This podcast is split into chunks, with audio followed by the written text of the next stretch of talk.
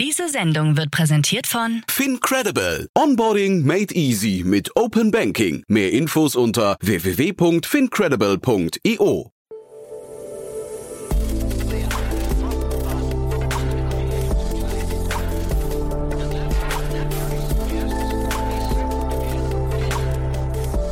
Startup Insider Daily.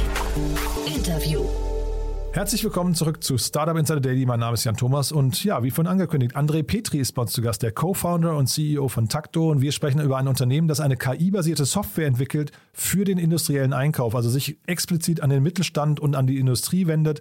Ein sehr, sehr cooles Gespräch geworden. Da gab es gerade eine 5,3 Millionen Euro Finanzierungsrunde, unter anderem von Cherry Ventures in Verbindung mit UVC-Partners und dem Visionaries Club und einer ganzen Reihe an sehr prominenten Angels. Darüber sprechen wir gleich im Detail. Aber kurz noch, bevor wir loslegen, der Hinweis auf morgen. Morgen ist bei uns zu Gast Erik Siegmann, der Host vom Digital Marketing Transformation Podcast. Ihr wisst ja wahrscheinlich, wir haben eine Podcast-Reihe gestartet, in der wir die wichtigsten Podcaster der deutschen Startup-Szene vorstellen. Und dieses Mal stellen wir eben Erik Siegmann und seinen Podcast vor. Ein Podcast, den ich persönlich extrem oft und gerne höre, ist wirklich jedes Mal sehr, sehr lehrreich, weil Erik natürlich total vom Fach ist und seine Gäste auch von höchstem Niveau sind, muss man sagen. Also Egal ob jetzt Pip Klöckner, Florian Heinemann oder auch der Deutschlandchef von Peloton und so weiter und so fort. Ein wirklich super Podcast. Äh, kann ich euch nur empfehlen, morgen mal reinzuhören, um ihn kennenzulernen. Und falls ihr den Podcast schon kennt, lohnt es sich wahrscheinlich trotzdem reinzuhören, denn wir haben natürlich auch über das Thema digitales Marketing ausführlich gesprochen. Ja, und ansonsten noch kurz der Hinweis auf den Sonntag. Ihr wisst ja, am Sonntag immer bei uns Bücherzeit. Unser Format Startup Insider Read Only mit meiner lieben Kollegin Annalena Kümpel, die dieses Mal Dr. Verena Lütsch zu Gast hat, Autorin des Buches Über Morgen, der Zukunftskompass, wie wollen wir in Zukunft leben, alle wichtigen neuen Technologien auf einen Blick. Auch das ein cooles Thema, ein cooles Gespräch. Das kommt, wie gesagt, am Sonntag. So, jetzt genug der Ankündigung. Jetzt kommen noch kurz die Verbraucherhinweise und dann, wie angekündigt, André Petri, der Co-Founder und CEO von Takto. Werbung. Hi, hier ist Nina aus dem Content-Team von Startup Insider. Vielleicht hast du es ja schon gehört, wir haben endlich neben unserem Hauptkanal Startup Insider nun auch separate Kanäle für unsere verschiedenen Formate eingerichtet. Wenn du zum Beispiel nur unser tägliches Nachrichtenupdate Startup News hören möchtest, kannst du ab jetzt ausschließlich den Startup News Kanal abonnieren. Gleiches gilt für Investments und Exits, Startup Spotlight und alle anderen Formate, die zukünftig kommen werden. Die volle Ladung Startup Insider, also alle Formate, gibt es natürlich weiterhin hier auf dem Hauptkanal. Also, um die einzelnen Kanäle zu abonnieren, besuche jetzt startupinsider.de/slash insider. Wir sehen uns auf deinem Lieblingskanal. Startup Insider Daily. Interview.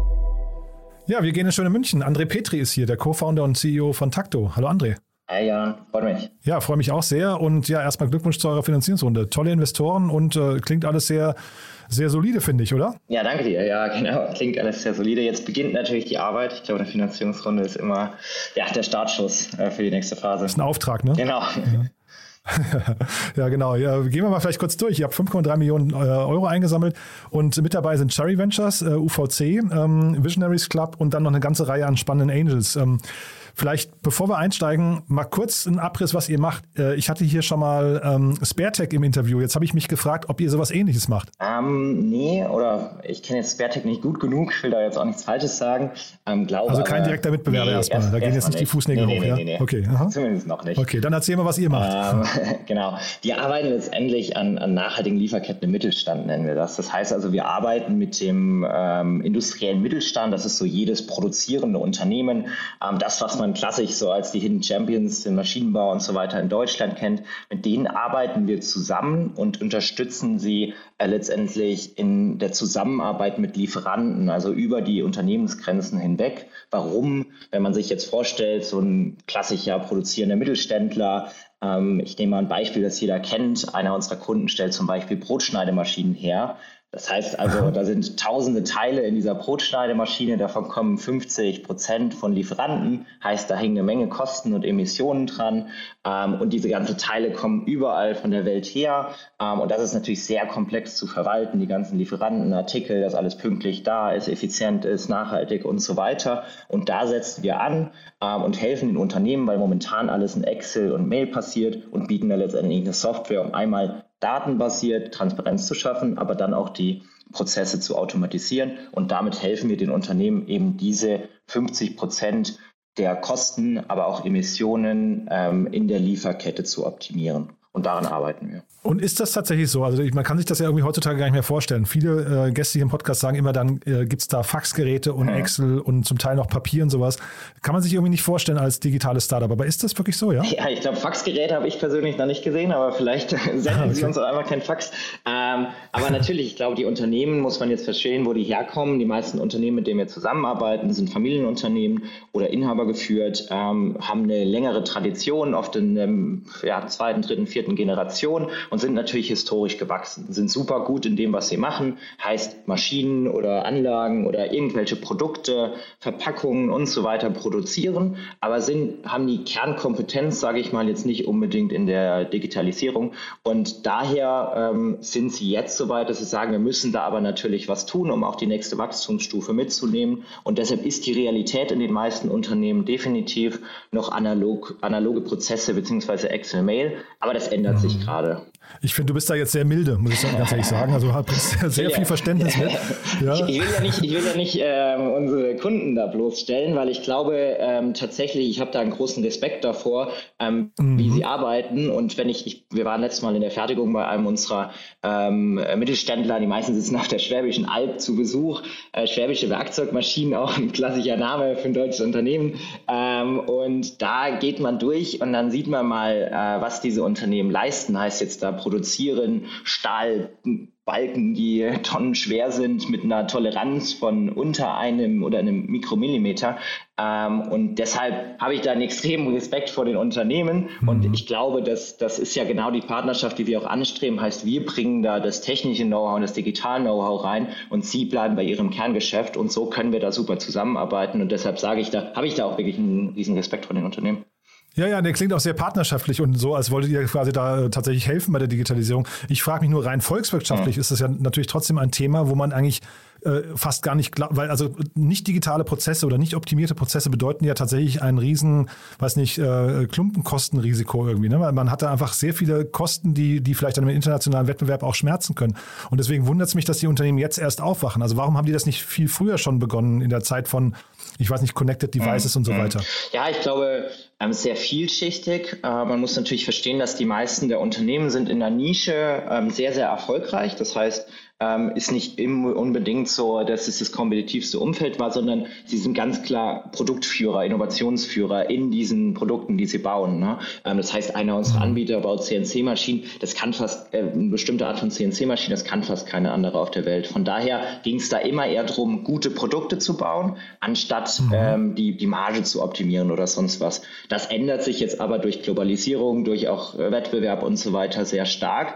Ähm, und die Unternehmen sind da ganz klar auch aufgewacht. Es gibt keinen, kein mittelständisches Unternehmen, mit dem ich mir rede, die nicht äh, Digitalisierung auf ihrer Agenda auch im, in der Geschäftsführung haben. Von daher glaube ich, das war so, aber wird nicht die Zukunft sein und das hat auch jeder erkannt und da ist die Bereitschaft da, das, das Ganze zu ändern. Super. Und jetzt merke ich schon, also wir haben jetzt, glaube ich, den Kunden gut umrissen und auch das Kundenproblem. Ja, ähm, vielleicht kannst du jetzt mal in eure Lösung reingehen und mal erzählen, wie kommt ihr denn jetzt auf diese Kunden zu, mit welchem Versprechen und wie, wie läuft dieser Integrationsprozess eurer Software? Mhm.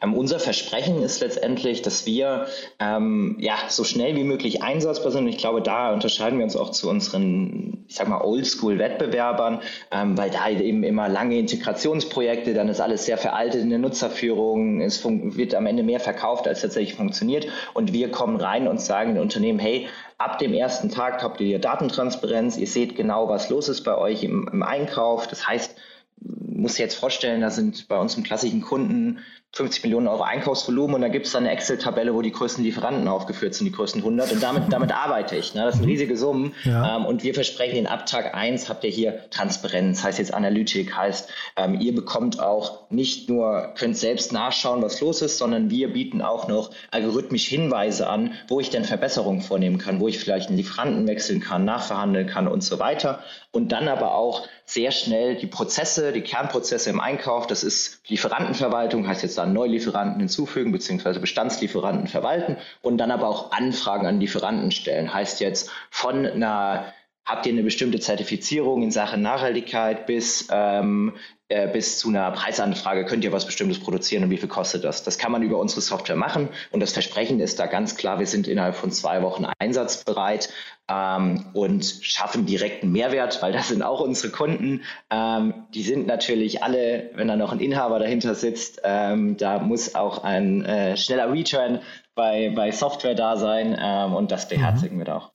Und diese Transparenz, ähm, die, das muss ja eine Datengrundlage mhm. geben. Wo kommt die her? Ähm, wir arbeiten hauptsächlich am Anfang mit ähm, internen Daten, die das Unternehmen schon hat, heißt jetzt aus verschiedensten Systemen, ERP, ähm, QM-Systeme und so weiter und reichern das dann mit externen Datenquellen an, heißt sowas wie Rohstoffindizes, mhm.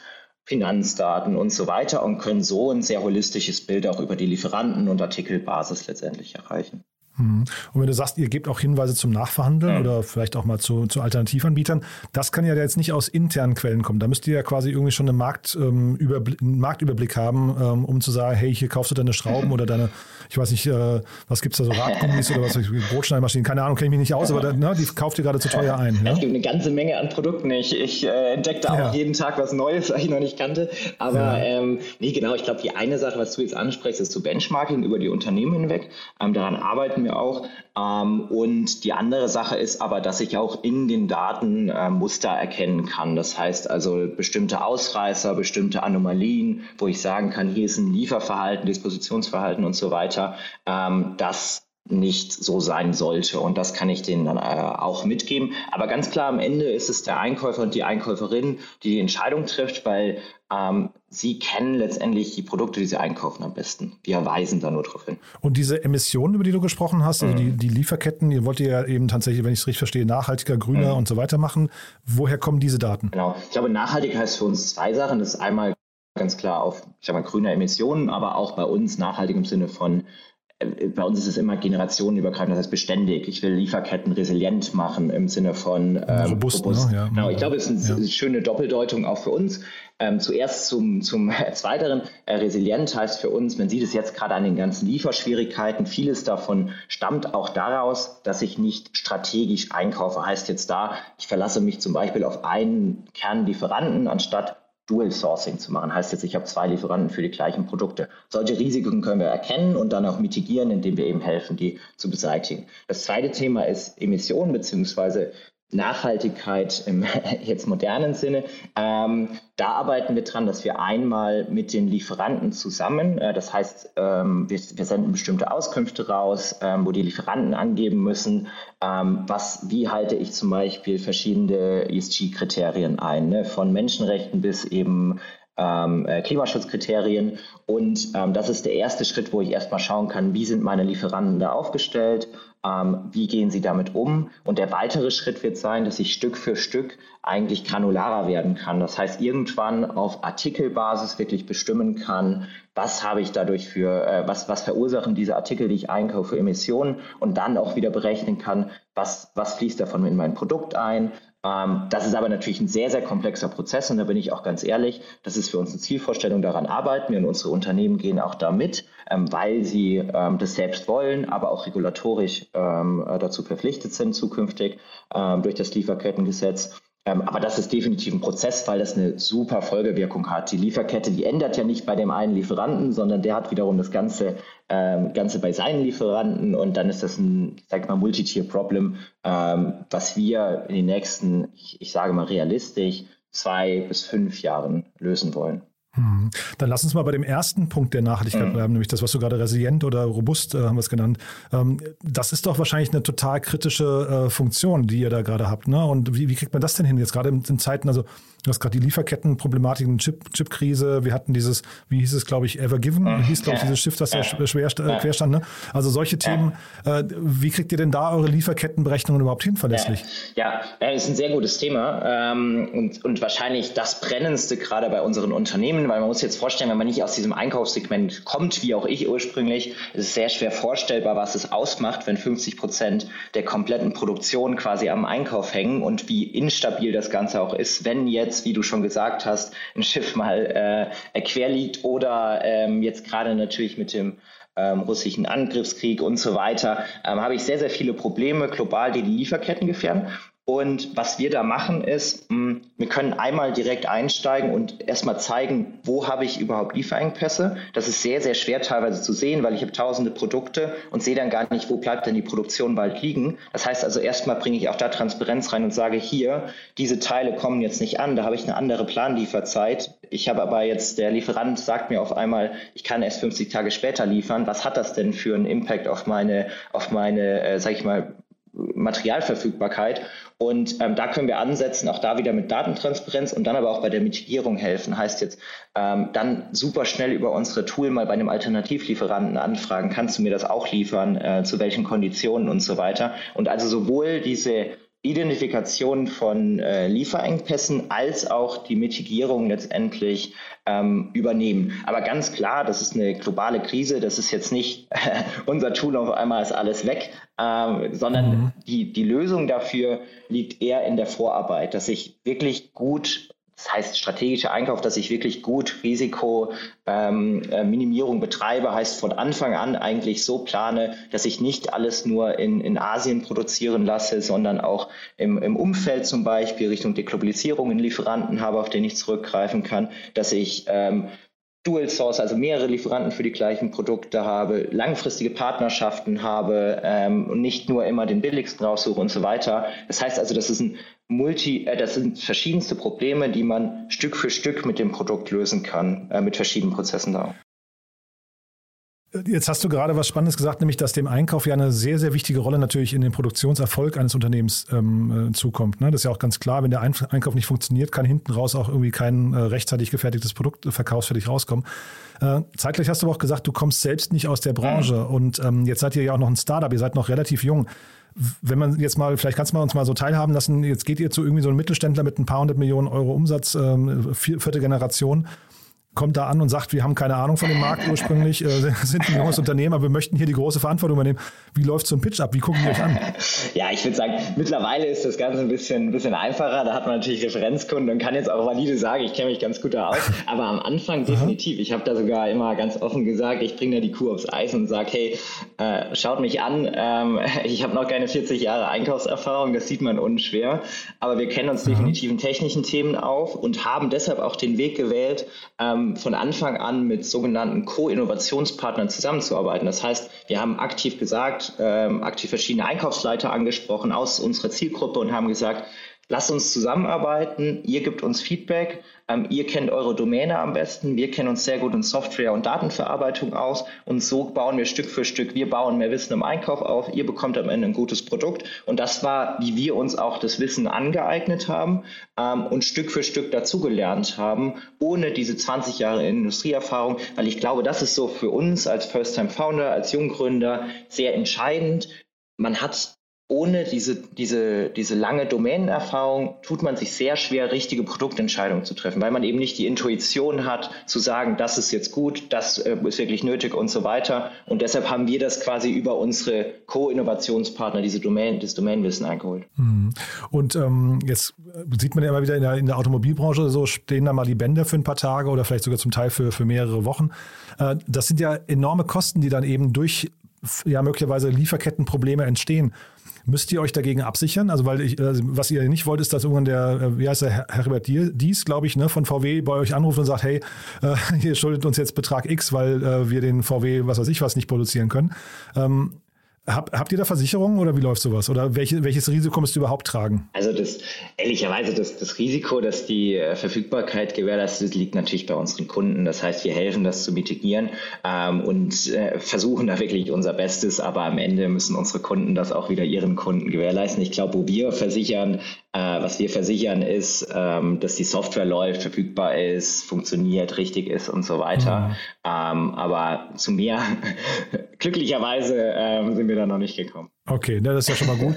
Äh, und sag mal, von eurer Entwicklung her, ähm, jetzt habt ihr Cherry Ventures dabei, ich habe ja den äh, Christian Mehrmann und den Philipp Dames und so weiter und Carlo Schmidt hier immer wieder mal im Podcast. Ich weiß, die setzen ja immer auf Unternehmen, die irgendwie groß denken, das hört man bei dir auch schon raus und die irgendwie so Unicorn-Potenzial haben. Ne? Mhm. Ähm, wo geht denn jetzt bei euch die Reise hin? Das klingt fast so ein bisschen, was ihr jetzt machen könntet, perspektivisch wie so ein zweiseitiger Marktplatz. Verdient ihr irgendwann auch an den Anbietern oder seid, ist trotzdem der, der Produzent euer, euer dauerhafter Kunde? Genau. Ähm Ja, ich glaube, das ist eine, du hast schon die richtigen Themen angesprochen. Für uns ist es jetzt gerade interessant, über den Produzenten zu gehen, weil da können wir am meisten Mehrwert schaffen. Aber es gibt jetzt schon mehr Lieferanten, die sozusagen unsere Software nutzen, weil natürlich jeder Produzent seinen Lieferantenstamm mitbringt. Ähm, von daher ist es für uns definitiv interessant, langfristig in Sachen Marktplatz zu gehen. Ähm, das ist eine der großen Wachstumsmöglichkeiten. Die anderen sind ähm, mehr noch in Sachen Emissionen ähm, und Nachhaltigkeit und dann natürlich Stück für Stück weiter Intelligenz ins Produkt bringen, heißt jetzt datengetriebener Mehrwert schaffen. Weil wenn du dir jetzt vorstellst, wenn ich da jetzt jetzt mal rein an der Kostenbasis, wenn ich jetzt bei einem Unternehmen ähm, wirklich ein kleinerer Mittelständler, ähm, 100 Millionen Euro Einkaufsvolumen heißt 200 Millionen Euro Umsatz, ich war da ein Prozent im Einkauf, dann habe ich eine Million Euro reingewinn. Das ist natürlich ein riesen Business Case für die. Das heißt also, das ist super interessant und das End, äh, das, das, wo wir hinwollen, ist sozusagen, wir bleiben erstmal im Mittelstand. Ich habe kein Bedürfnis, jetzt an größere Unternehmen zu gehen, weil 80 Prozent der Unternehmen in dem produzierenden Gewerbe sind Mittelständler und die haben noch gar keine Software. Und das sind, ich weiß gar nicht mehr die Zahl, kann dir Christian wahrscheinlich besser sagen, unser Investor, aber der Markt an oder an Einkaufsvolumen sind da letztendlich über 6 Billionen Euro, ähm, die, da, die darüber laufen. Das heißt, ich habe ein riesiges Potenzial, da zu optimieren, da was besser zu machen und mhm. diesen Unternehmen zu helfen und das Stück für Stück ähm, mit Takto zu erreichen, weil die Bestandssysteme da einfach nicht greifen. Und da wollen wir hin und sozusagen dieses mit dem Einkauf das Tür zur Lieferkette sein und Stück für Stück weiter das Ganze ausbauen. Und vielleicht denkt man dann irgendwann mal Richtung Payments und so weiter weiter. Aber das ist so unsere, mhm. unsere Strategie da. Und wie leicht ist das internationalisierbar? Mhm. Gute Frage. Ähm, wir haben jetzt schon auch Tochtergesellschaften, Tochterunternehmen und so weiter, die ähm, in verschiedensten Ländern sitzen, zum Beispiel bei einem oder bei mehreren unserer Unternehmen auch in, in China. Ähm, aber natürlich hast du überall andere Anforderungen. Unsere, unsere nahe Zukunft wird in äh, Europa liegen, in Nachbarländern, Italien arbeiten wir zum Beispiel mit zusammen, ähm, Schweiz haben wir schon einen Kunden. Ähm, das heißt also, Internationalisierung für uns ist erstmal kein Problem, aber wir werden im produzierenden Sektor bleiben. Ähm, und das ist, das ist sehr mhm. wichtig. Und da ticken die, ähm, ticken die Länder natürlich ähnlich. Aber ich würde schon sagen, dass Deutschland da noch äh, die Speerspitze ist in, in den, im produzierenden mhm. Gewerbe. Aber ich habe auch in anderen Ländern sehr, sehr gute Unternehmen, mit denen wir zusammenarbeiten können. Ihr habt ja wahrscheinlich irgendwann sogar mal ganz spannende Frühindikatoren für die, äh, weiß nicht, Berechnung der, weiß nicht, Inflation und, und äh, keine Ahnung, Wirtschaftsentwicklung ne? von, von Ländern sogar. Mhm. Ja, tatsächlich, wo du es sagst, ähm, das, das haben wir tatsächlich sogar, könnten wir echt mal auswerten, bis wir mit unseren Kunden sprechen. Jetzt gerade sehe ich zum Beispiel, wenn man jetzt gerade mit den Kunden spricht, ähm, die erzählen mir teilweise, dass Rohstoffe äh, 100, 150 Prozent gerade steigen von genau, heute auf morgen. Genau. Ähm, Und das geht ja genau, dann durch, ne? Durch die Kette. Das ist tatsächlich ja. eines der großen Sachen gerade, dass wir daran arbeiten, dass ich das besser berechnen kann. Was bedeutet das denn für unsere Produkte und wie kann ich das vielleicht auch an Kunden weiterreichen oder muss ich das an Kunden mhm. weiterreichen? Also da stimmt, da bin ich immer direkt an dem, sag ich mal, mal Schmelztiegel der, der, Markt, äh, der Wirtschaft. Müsste mal ins Content Marketing noch einsteigen. Ja. Ne?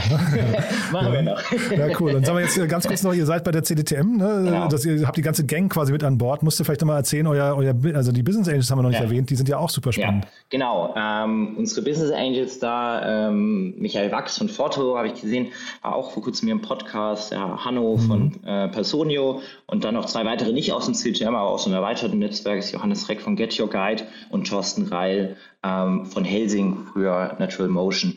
Ähm, genau, ich kann auch kurz erzählen, wie wir dazu kamen, äh, nicht ja. Genau. Ähm, ja, wir, wir, kennen uns eigentlich alle aus dem CDTM. Meine Mitgründer, beziehungsweise mit dem einen habe ich auch noch in den USA zusammen gewohnt.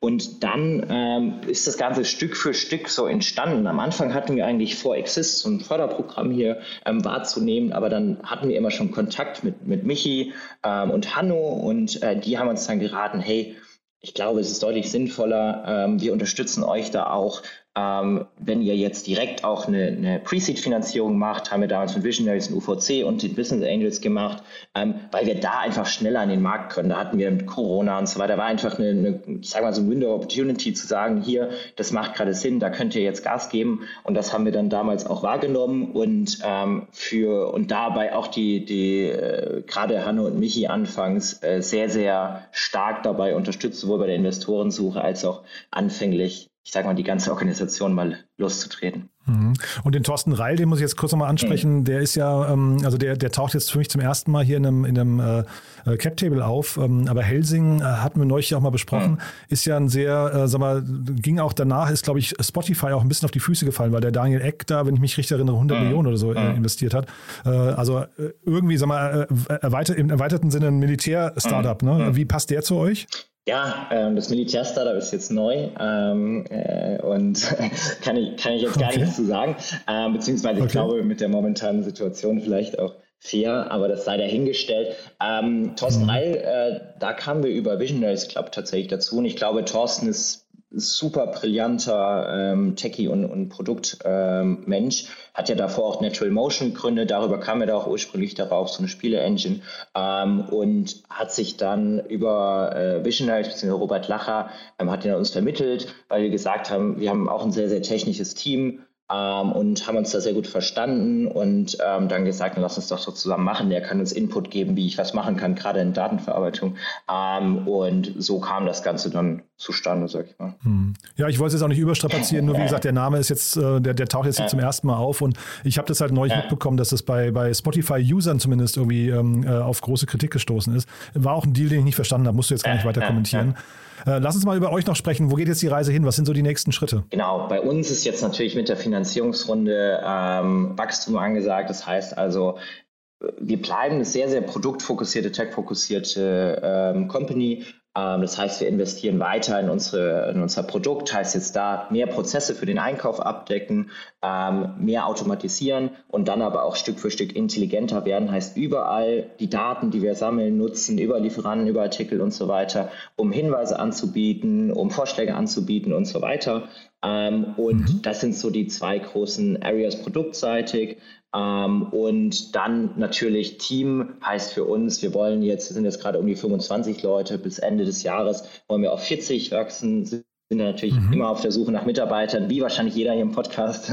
ähm, und äh, und natürlich kundenseitig wachsen und da weiter mittelständig produzierende Unternehmen ähm, ja, an uns binden, beziehungsweise äh, Partnern, um da ähm, an den Lieferketten äh, zu arbeiten, beziehungsweise den Einkauf nachhaltig zu gestalten. Und das ist so, wo wir jetzt dieses Jahr, sage ich mal, noch hinwollen. Mhm. Ja, wenn jemand Mitarbeiter sucht, das tun tatsächlich, ich glaube, ausnahmslos alle, vielleicht, vielleicht bis auf wenige Ausnahmen, ähm, da hilft es immer, wenn man so ein bisschen was noch über die Teamkultur verrät. Vielleicht kannst du dazu noch ein, zwei Sätze sagen. Was sind das für Leute, die ihr sucht und wie seid ihr denn eigentlich intern organisiert? Mhm. Ja, wir sind intern so organisiert, dass ich letztendlich, ich bin verantwortlich hier für, für die Business-Sachen. Ähm, das heißt bei uns äh, von People über Sales ähm, bis Operations. Ähm, und dann gibt's äh, Johannes, mein Mitgründer, ähm, der ist äh, für Produkt und Customer Success zuständig. Und dann Nico ist für alle Themen rund um Tech und Engineering sowie Daten zuständig. Das heißt also, in jedem Bereich wachsen wir quasi kräftig. Ähm, ich glaube, da, da kann man sich auch die Stellenausschreibung natürlich auf der Website anschauen. Aber Richtung Kultur ist vielleicht interessanter. Ähm, wir legen sehr, sehr, sehr viel Wert darauf, ähm, dass wir, und ich hoffe, das kommt, kommt auch rüber, dass wir da sehr bodenständig sind. Wir sagen unser Kernvalues, be, be real, das heißt sehr neugierig, bodenständig, wollen da wachsen, ähm, investieren sehr, sehr viel in unser Team und die Mitarbeiter. Heißt jetzt da, dass jeder sich persönlich und professionell weiterentwickeln kann. Ähm, und das macht uns auch aus und das merkt man auch an den Leuten, die hier rumlaufen. Ähm, und das ist uns sehr, sehr wichtig, dass man eigentlich kontinuierlich sich weiterentwickelt und dabei aber sehr humble und, und bodenständig bleibt. Ähm, und wer sich da angesprochen fühlt, kann mich natürlich gerne jederzeit anschreiben. Startup Insider Daily. One more thing. Präsentiert von Sestrify. Zeit- und kostensparendes Management eurer SaaS-Tools. André, hat mir großen Spaß gemacht bis hierher. Als letzte Frage wie immer, wir haben eine Kooperation mit Zestrify und fragen all unsere Gäste nochmal äh, nach ihrem Lieblingstool oder einem Geheimtipp, den sie gerne teilen möchten. Und da bin ich gespannt, was du mitgebracht hast. Ja, auf jeden Fall. Vielen Dank dir auch.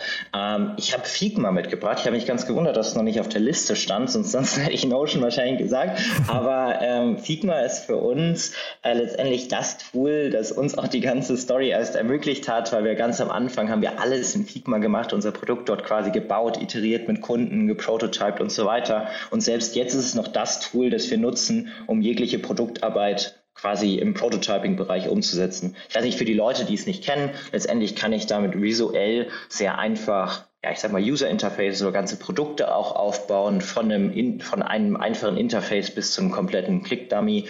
Ähm, und wir nutzen das Ganze in der Kundenarbeit komplett, um quasi unsere ja, zukünftige Entwicklungen vorzuplanen oder auch einfach mal Sachen im, im Vertrieb auszutesten. Und äh, ich glaube, ohne das Tool wäre es für uns sehr, sehr, sehr schwierig geworden. Von daher kann ich das jedem äh, ans Herzen legen. Ja, es wurde tatsächlich schon mal genannt. Ich bin jetzt nicht ganz sicher, ich glaube, es war der Ante Spittler äh, von, von Moss und der hat sogar erzählt, der hat sogar erzählt, dass sie ihre, ähm, ihre ganzen Pitch-Texte mitgebaut haben. Ja. Ja, du, wir machen da wirklich, wir machen da auch alles mit. Ich bin super, super Ach, überzeugt ja. von dem Tool. Ähm, ich glaube auch ehrlicherweise, wenn wir da was prototypen bei den Nutzern oder Kunden, die wissen das auch teilweise gar nicht, dass das jetzt, äh, sage ich mal, ein Mockup in Figma ist, ähm, äh, hilft dann noch mehr oder ich glaube, das beste Lob, das man für so ein Prototyping-Tool bekommen kann. Und äh, ich kann es nur jedem, äh, sage ich mal, der im Softwarebereich oder die im Softwarebereich was machen will, ans Herzen legen, damit zu arbeiten und damit zu starten und einfach mal zu testen, ob das Produkt ankommt, das ich da eigentlich bauen will bevor ich es dann in die Entwicklung gebe. Ist auch sehr günstig, ne, glaube ich. Ja, auf jeden Fall. Das Segment One More Thing wurde präsentiert von Sastrify, der smarten Lösung für die Verwaltung und den Einkauf eurer Softwareverträge. Erhaltet jetzt eine kostenlose Analyse eurer SaaS-Tools und alle weiteren Informationen unter www.sastrify.com/insider. André, hat mir großen Spaß gemacht. Danke, dass du hier warst. Und dann würde ich sagen, wir bleiben in Kontakt. Wenn es bei euch große Neuigkeiten gibt, sag gerne Bescheid, ja? Ja, vielen, vielen Dank dir. Und äh, genau, sage ich Bescheid und dir einen schönen Tag noch. Werbung.